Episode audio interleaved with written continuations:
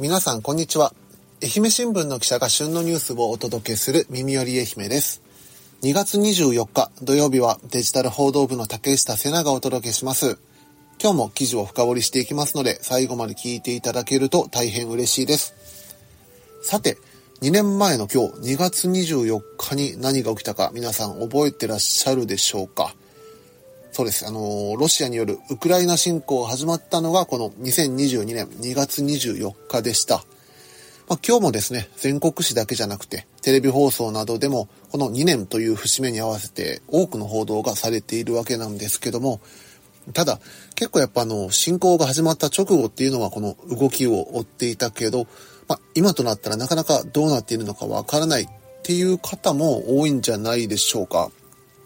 まあ、実際やっぱりこのロシアによるウクライナ侵攻の後にあの、イスラエルとパレスチナの衝突もありましたし、そのあたりもあって、やっぱり徐々に報道も減ってきたのかなという気はしております。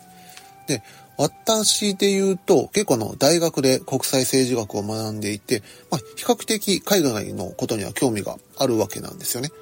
で、しかもあの、ゼミではですね、ウクライナとロシア、そしてもう EU のエネルギーをめぐるパワーバランスみたいなことなどを研究していた時期もあったので、このロシアとウクライナのやはり関係っていうのはもう歴史的にもずっと見てきましたし、まあ、このこのウクライナ侵攻があった時にはまとうとう起きたかというような印象はありました。とはいえ、それでまあそういうふうに結構関心があった私でもですね、やっぱりこの普通に日常を過ごしているとこのウクライナ侵攻の情報に接する機会っていうのが、まあ、どんどんどんどん減っていって、やっぱり、やっぱりこの自分から情報を探しに行かないとなんだかわからないみたいな感じになっていった気がします。特にこの日本とウクライナっていうとやっぱ物理的に距離がありますし、で、さらに言うとやっぱり、まあ、愛媛もそうなんですけど、地方にいると、なおのことこの海外との距離っていうのがすごく、まあ、都会と比べると、まあ、都会とと言いますか、東京とかと比べるとあるのかなと感じました。じゃあこの愛媛に住んでる我々にとってこのウクライナの話って全く無関係なのかと言いますと、やっぱそうじゃないわけで、今日の愛媛新聞オンラインにはですね、西予市に住んでいて、お母さんはウクライナ人、そしてお父さんはロシア人ということで、両国にルーツがある女性のお話が載っております。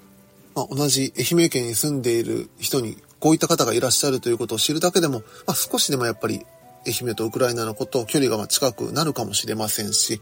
まあ決してですね、まあ本当あの全く違う世界の話ではないというふうに思いますので、やっぱり関心を持ち続けてほしいなと思います。まあ今日はちょっと2月24日ということで、ちょっとお堅い話にはなりましたけど、ちょっとオープニングで話してみました。さて、ここからの話はガラッと変わりまして、今日のテーマはですね、先週に引き続きデジタル報道部の坂本さんに来ていただきまして、愛媛の受験に関してお話をしていこうかと思います。先週はですね、中学受験、そして高校受験に関して、まあ、例えば倍率の問題だとか、全国の平均点と比べてこれだけ違ったという風なお話をしてきたんですけども、今回この大学受験もなかなか全国と愛媛との違いが如実に現れる結果となりました。まあ、この愛媛の受験生にどういう傾向があるのか、その辺も含めて聞いていただけたらと思います。それでは早速入ってきていただきましょう。えなら、ちょうど今出てきたので、そのままこの大学入試の解説に入っていただきたいんですけども。はい。先ほど説明したですね、県立高校入試の倍率が低いことによる問題点。これはですね、そのまま大学受験に出てしまっているという話になります。これはですね、非常につながっていると思います。まあ確かに今の話聞いて二極化してるっていうことを考えるとそうですよね、ここは。これ今日の確信なんでですね、あのご興味ある方はぜひじっくり聞いていただけたらと思うんですけれども。あれですね、あの、試験勉強だったらしっかりとマーカーを引かないといけないところですね、ここが。ぜひぜひテストに出るぐらいの感じですよね。大学入試の場合ですね、あの私立の洗顔以外の方はですね、はい、大学入学共通テストまあ、受験しますよね。そうですねで各予備校さんではですね都道府県別の、まあ、受験生の平均点のデータっていうのを持ってるんですね。はい、でここで、まあ、ぜひ知ってもらいたいのはですね7科目合計の平均点で、はい、都道府県別のトップは東京なんですよね。はい、で先ほどもまあ算数とって言いましたけれども、うん。トップの東京と愛媛県ってどれぐらいの差がつくと思います？あれ7科目の合計って9 900点でし900点たっけ？満点です。えでも言うて900ですよね。で 5, 5パーとかで考えても45点とかなんでせいぜい開いてもそんなもんじゃないんですか？ああもう全然全然です。平均点ですよね。平均点です。これ平均点ですね。100点以上の差がつくんですよね。そんなに開きます ?900、900の100ですよね。いや普通に考えたらそんなに開かないよねって思いますよね。えでも現実開いちゃってるんですよね。これねずっとなんですよ。ーあ、たまたまなんかすごい大きい、差が大きい年を取ったとかいうわけではないんですか？今年たまたま悪かったとか今年たまたま東京が良かったっていうわけじゃなくってですねずっと100点ぐらい開くんです。これはなかなか厳しいですね。え？今年はですねあの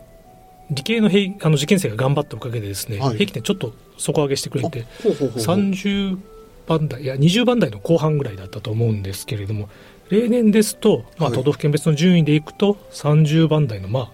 真ん中ぐらいですよね。ああなんか、上中下で分けちゃうとなんか下の方に入っちゃいそうな感じですね、そしたら。ゲーゲーですね。まあ大体何しても愛媛ってそれぐらいの順位って言われてますけれど。ちょうどそこにあの共通テストの順位も一致するというようなところですよね。え、でもなんでこんなに、まあその背景ってなんかあるんですか？先ほども竹内さん驚いてましたけれども900点満点の100点差って相当ですよね、東京の受験生の平均点を見るとですねはい。640点とか650点ぐらいあるんでですね。あ、7割以上あるんですね、もう。これおそらくですねもう医学部以外の愛媛大学ならまあ B 判定とか A 判定が出るんじゃないかと思いますね。受験生の平均点でですよ。平均ですよね、これ。その人が大挙愛媛大学に押し押しかけたらと思うとゾッとしますよね、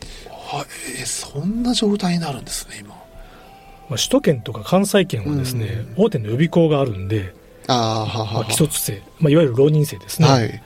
この方たちが多く受験するとかですね、うん学校のレベル、まあ、やっぱり名門の大学高校がたくさんあったりとですね、うんうん単純な比較はできないんですけれども、まあ、ここで本当にここです。ここから本当の確信です。知ってもらいたいのはですね、愛媛の受験生ってある特徴があるんですよ。愛媛の受験生の特徴ですか？愛媛の受験生固有の特徴って言ってもいいと思います。なんすかその県民性みたいな何かがあるんですかこれ？もうあるあるです。愛媛の皆さん大好きあるあるです。確かにあの結構あの、オンラインでもよく呼ばれますからね。よく読まれますよね。え、なちなみにな、なんなんですかこれは？それはですねあの科目別の結果教科別の結果を紐解いていくとはい。分かるんですけれども、まず数学。お、さっき算数の話ありましたけど。ありましたね。例年ですね愛媛の受験生は、はい。まあ、数学の一つ数学 1A っていう科目あるんですけれども、はい。数学 1A はまあ都道府県別の順位でいうと15位とかですねほうほう20位とかですね割と上の方にいるんですよ確かにさっきのあの30番台とかと考えると、比較的いいですね。頑張ってるんですよね、うんうんうんところがですねそれがですね数学 2B になっちゃうと、はい。ちょうど真ん中ぐらいになっちゃうえ、なんでいきなりそんな落ちるんですかこれ。真ん中のちょっとしたぐらいになるのかなえ、数 1A から数 2B でそんなガラッと変わるもんなんですか？そうなんですね。でもう一つ先にちょっと説明させてもらうと、もう一つあるんです。もう一つ社会なんですね。社会？はい、まあ、日本史とか世界史とか地理といった。はい。こういうまあ日本史世界史地理といった方の科目はですね、はい。まあ、35位前後、まあ、十分悪いんですけれどもね、そうですね。まあ、毎年苦戦しているんですが現代社会とか政治経済といった公民の方の科目になると、はい。これもっと悪いんですよ。それより悪いんですか？ええ、それ以下に下がってですね、はい。もう本当に40位台に低迷していることの方が多いです。あれもう、下の下になってるじゃないですか。それゲのゲですね。まあ率直に言うともうそれしか言いようがないですよね。これもう毎年の傾向なんですね。となると、やっぱなんか、構造的なもんといいますか、ななんかあるんですよね、やっぱりそういう問題点が。まあ、共通テストっていうのは、まあ、あの正答率50%を目標に出題してますから、まあ、科目ごとの難易度がそう極端に違うっていうわけではないと思います。そうですよね、うん確かに。数 1A ってはい。習う時期ってご存知ですか？数 1A ってでも高校入ってすぐぐらいですよね。あそうですそうですうんうんうんここの前半なんですよね。反対にですね、はい。2B はですね、後半になるんですよね。あそうか数 1A が終わったら数 2B に移るみたいなそういう感じ形ですよね。確かうん、なので、数 1A を習う高校前半は、愛媛の受験生頑張ってるんですけれどうんも、高校生頑張ってるんですけれども、後半にバテてしまってるんじゃないかと。いや高2高3あたりの数学が弱く弱くなると言いますか十分に仕上げられていないっていうことは言えるんじゃないかと思いますね。これ仕上げるってどういうことになるんです？か知識をしっかり頭の中に入れて、はい。で演習を繰り返して、まあ、身につけていく。そういうことをま仕上げるっていうような言い方、まあ、塾の関係者とかよくされるんですけれども、同じようにですね、はい。まあ、社会でもまあ言えるんですけれども大体まあ受験生っていうのは配点が高い英語数学国語を中心にまあうん勉強しがちなんですけれども、まあ、自分たちの過去を振り返っても多分そんなもんだろうと思うんですけれども、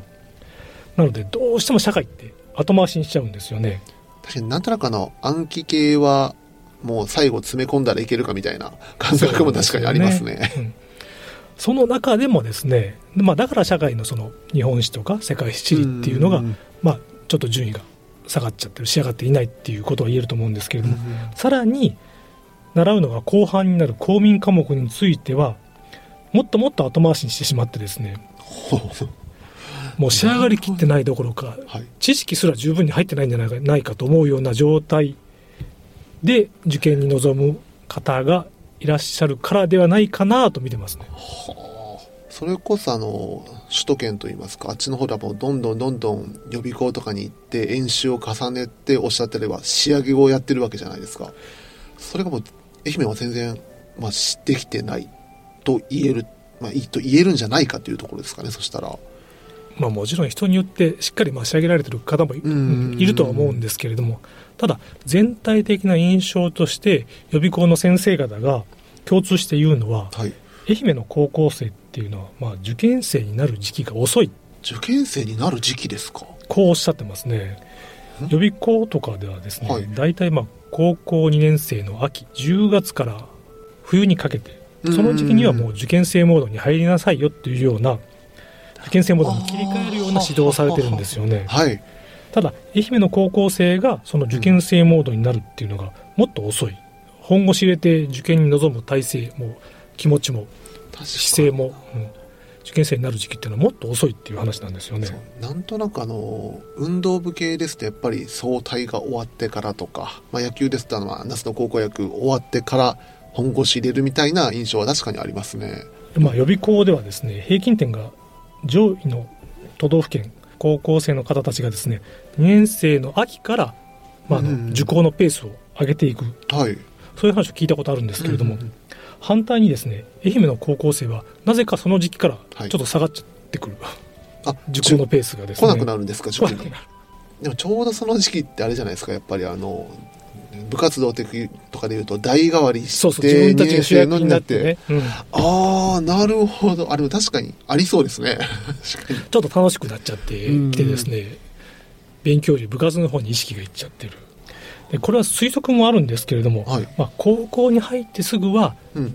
愛媛の高校生真面目に勉強してるんですよね、うんさっきの数学 1A とかのあそうかそ状うですよ況とか見てもでね。確かに学校の先生の言うことをちゃんと聞いてですね、うん。で授業にもある程度ついていけている。でいい順位が出る。でもですね残念なことにもうそこで油断しちゃってるんじゃないかと。まあ、ある程度いけてるからこのまま受験戦争を乗り切れるだろうみたいなとこになっちゃうっていう感じですかそしたら。そうなんですよね。そう思ってるんじゃないかと。でもですよやっぱり大学受験で戦うのは全国なんですよ学校内で戦ってるわけでもないしましてや愛媛で戦ってるわけでもない。うん。その視点が抜け落ちちゃってるんじゃないかと思いますね。確かにな、まあ、どうしてもよく一番よくある試験ってもう校内のテストなんで校内順位っていうのは見えますけど、まあ、全国と比較できるのって本当あの学習塾とか通ってない限り模試とかしかないじゃないですか。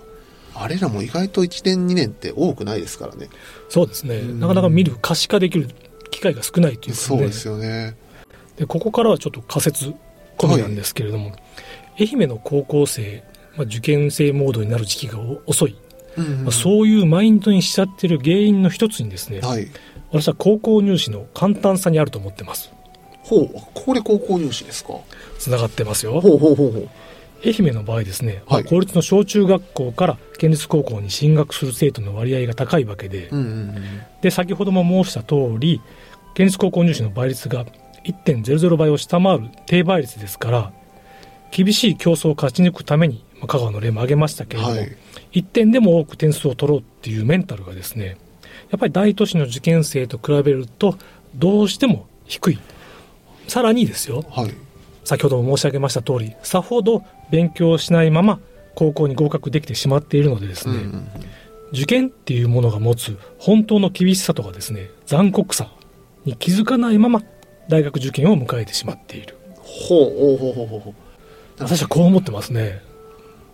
まさかのこの高校倍率の低さがそこにこうつながってきちゃうっていうところでやっぱ先ほどおっしゃってたその二極化っていうのもすごい影響してるってことなんですねやっぱり。おっしゃる通りですよね。だからそこで合格しちゃってる努力しないまま合格しちゃっている生徒さんっていうのはもう大学入試を高校入試の延長で捉えてしまっている。うんうんうんうん高校受験の、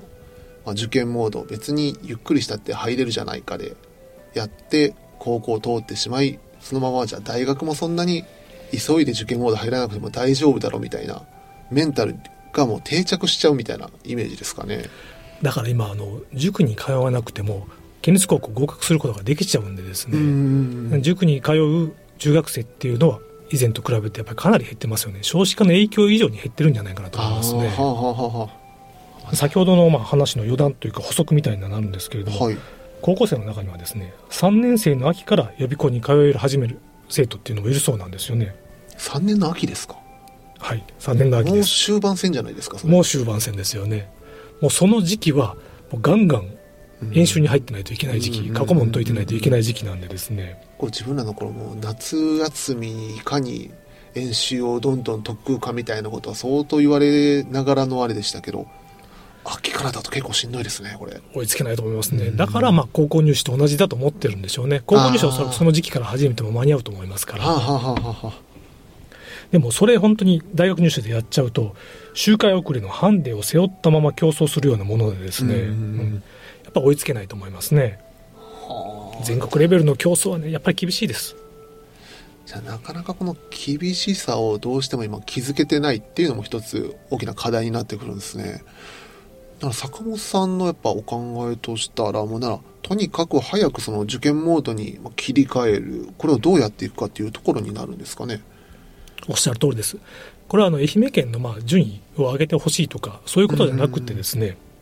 受験生高校生皆さんそれぞれまあ希望の進路行きたい大学行きたい学校あると思うんでですね、うん。その希望夢をまあ実現するために何を最優先すべきかということをやっぱり考えてもらいたいと思いますね、まあ、3年生になるとですね、まあ、高校総体これは当然ね先ほども話ありましたけど、もう主役ですからね、うんで運動会もある体育大会もあるはい。文化祭もあるもう楽しい行事の目白押しですよ。ありますね、でせっかくの高校生活なんでですねもちろんそれらの行事もね楽しんでもらいたいと思いますし、ですからこそまあそのためにもですねやっぱ早く受験に取り組むことっていうのがやっぱり大事になってくるんじゃないかなと思いますねああなんか今の話聞いてちょっと自分ふと思い出したのが自分の学校あのもちろん運動会あるんですけど応援団は高校1年生がやって運運営は高校2年生がやるんですよ。はあ。で高校3年生はもうほぼ1つ2つぐらいしか競技出ないみたいなことしてたんでもうん。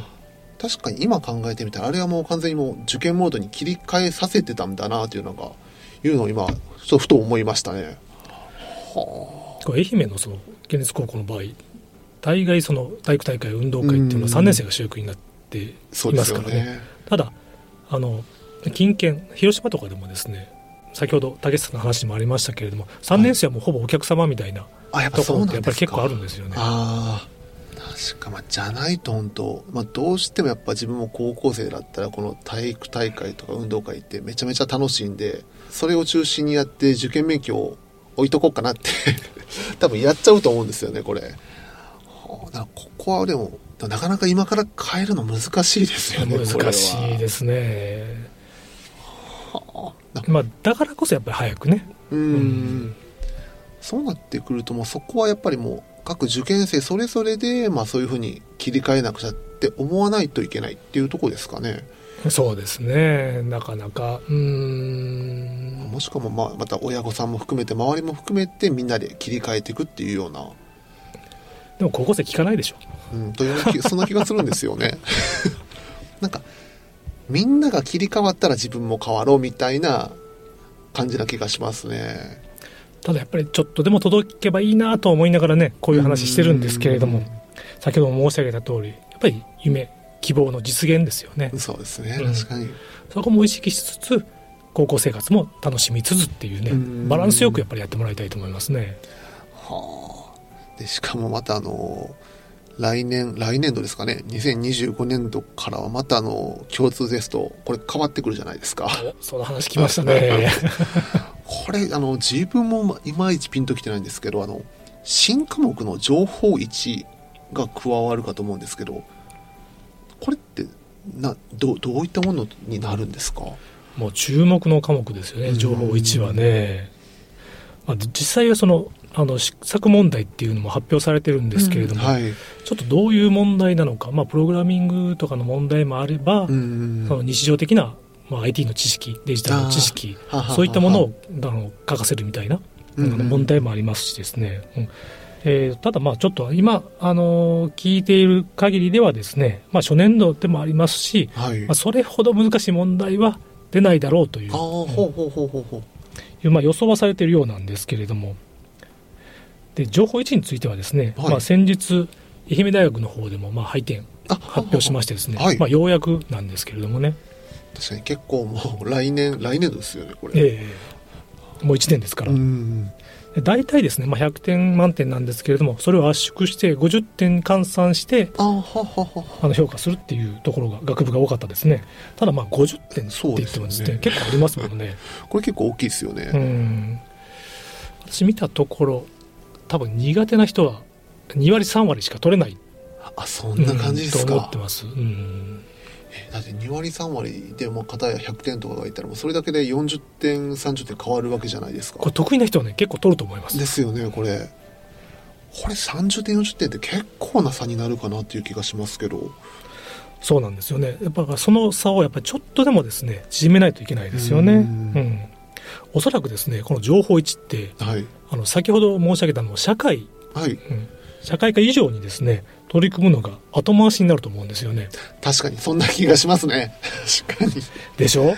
あこれ先ほどの愛媛の特性考えると非常にまずいんじゃないですかこれは。ちょっと気になるところですよね。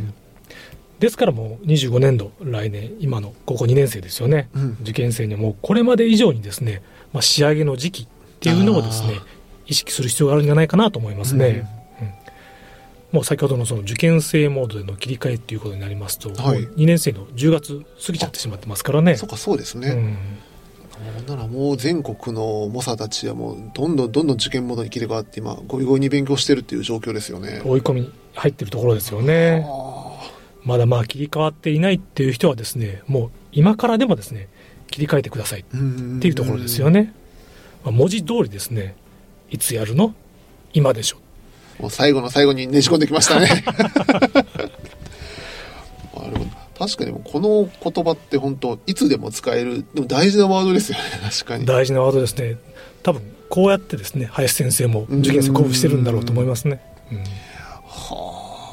わかりました。でもこれ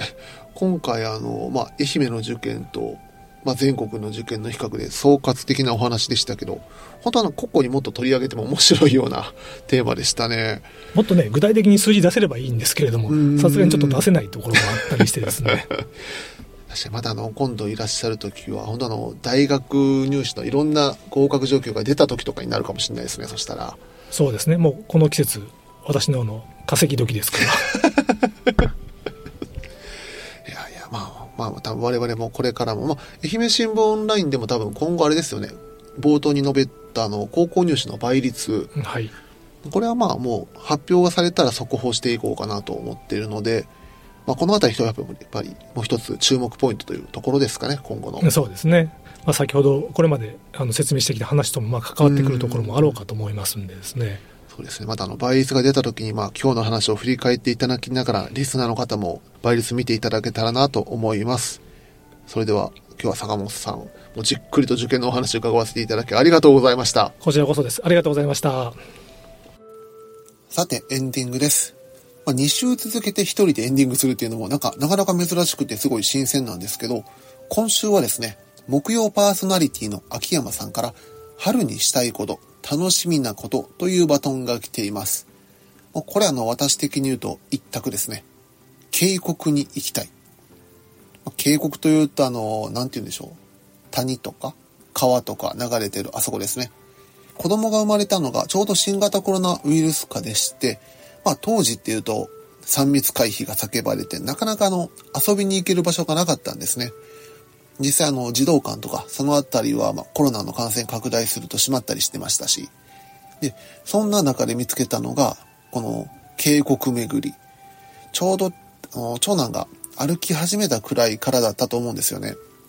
ま有名どころで言うと、なめとこ渓谷とか、おもご渓、そしてあの、なめ渓谷などに行ってはですね、新緑だとか、紅葉をめでてたわけなんですけども、ただこの渓谷巡りをですね、やめざるを得ないのが冬の時期。私自身はですね、このめっちゃ寒い日にあの、しっかりと防寒装備をして出歩くっていうのが好きなんですよ。なんかあの、この顔の部分だけがあの露出してるわけなんですけど、そこだけキンキンに冷えていく感覚がなんか、個人的に楽しくて、まあ、なんかよくわかんない感覚なんですけど、で、とはいえですね、これ一人だったらいいんですけど、さすがに子供たち連れて行くとなるとめっちゃ大変でして、一回だけあの、雪が積もった白井の滝、あの、東温市にあるあの、寒くなると凍ると言われる滝なんですけど、ここに長男連れて行ったんですよね。そしたらもうめちゃめちゃ雪が積もってるんですけど、途中でも長男が歩くなってしまって、で、ちょうどですね、これ行ったのが週末でして、結構大勢の方がこの白井の滝を見に行かれてて、やはりその白井の滝に登っていく、まあ、登山道といいますか、歩道がですね、多くの人が歩くことによっても雪が押し固められてツルツルになってたんですよ。その状態で長男が歩かないってなったんで、どうにか抱っこしていかないかんのですけど、これがめっちゃ危なかったんですね。やっぱりこれあの、私の準備不足、まあ、アイゼン入っていくべきかどうか一緒に悩んでたんですけど、結局履かなかった。まあ、この判断ミスがダメだったんですけど、やっぱ抱っこをして雪道を歩く。これは本当に危ないです。まあもうそういう時期ではなくなってるので、さすがにリスナーの方でこれからそういうことしますっていう人はいないとは思うんですけど、で、話は戻るんですけど、まあそういう冬のシーズンがまようやく終わって、渓谷も簡単に歩ける春がやってくる。もうこれが本当に楽しみで仕方がないですね。ちょうどあの、まあ、1歳になったばかりの長女が最近歩くようになりまして、もうあの、時間さえあったらですね、どうも外に出て歩き回りたいらしくて、もうめちゃめちゃあの、靴下が入ってるもう引き出しをずっと指さしてはもう睨みつけてくるわけですよ。まあそんなあの歩きたがりの彼女がいるので、まあ早く警告デビューをさせてあげたいなと思っております。まあもうあの、県内のリスナーの方に限らず、やっぱりこれ聞いてくださってる方で、お子さんがいらっしゃる方には本当この渓谷巡るおすすめします。体力が有り余ってる子供たちを疲れさせることができますし、まあ帰りの車でなんか、うちの長男も爆睡でしたからね。で、しかもやっぱりまあ自然の中をずっと歩いていくので、結構あの、虫だとか、シンプルなの植物とか、子供たちのその興味関心を誘うものが非常に多いので、なんだろう。なんかそこはあんまり意識してないですけど、まあ教育的な観点からもいいのかなと思います。で、親の目線から言うと、やはりその新緑だとか、マイナスイオンを浴びてリフレッシュもできますし、やはり日頃、まあ私なんかのデスクワークばっかりであの、結構運動不足になってるんですけど、緑の中を歩くとですね、なんか自然と結構長距離を歩けてって、しっかりとその辺も解消できてるかなと思います。もうこれだけいろんな素晴らしい効果があるにもかかわらずですよ。無料でできるんですよ、これが。まあ、最近あの富士山だとか結構入山料を取るようなケースも出てきましたけど、県内の渓谷はですね、基本的に無料ということなので、まあこれはあの、お子さんがいらっしゃる方、いらっしゃらない方、関係なく、この渓谷巡りやってみてはいかがでしょうか。さて、今日の放送はこんなところでしょうか。今日も最後まで聞いていただきありがとうございました。耳より愛媛では平日は毎日記者が旬のニュースをお届けし、土曜日版では今日のように記事を深掘りしていきます。おそらくあの番組をフォローしていただくと多分通知が行くんですかね。聞き逃しなどもなくなるかと思うので、ちょっと今日の放送を聞いて気に入ったという方がいらっしゃったら、ぜひ番組をフォローしてください。またあの、感想とか質問をコメント欄にいただけると、まあ、多分あの、パーソナリティ気軽に質問とか答えると思うので、書いていただけると大変嬉しいです。さて、えー、次回の放送は月曜日、スポーツ部の角屋になります。それでは皆さん、素敵な土日をお過ごしください。さようなら。